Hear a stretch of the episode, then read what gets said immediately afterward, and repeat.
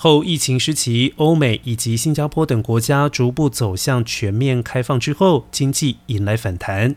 根据报道，新加坡酒店房价已经上升到十年来最高水平。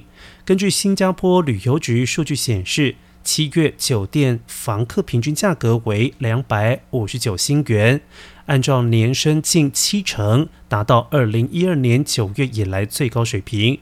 主要的原因是防疫限制放松之际，旅客到访人数继续加速成长。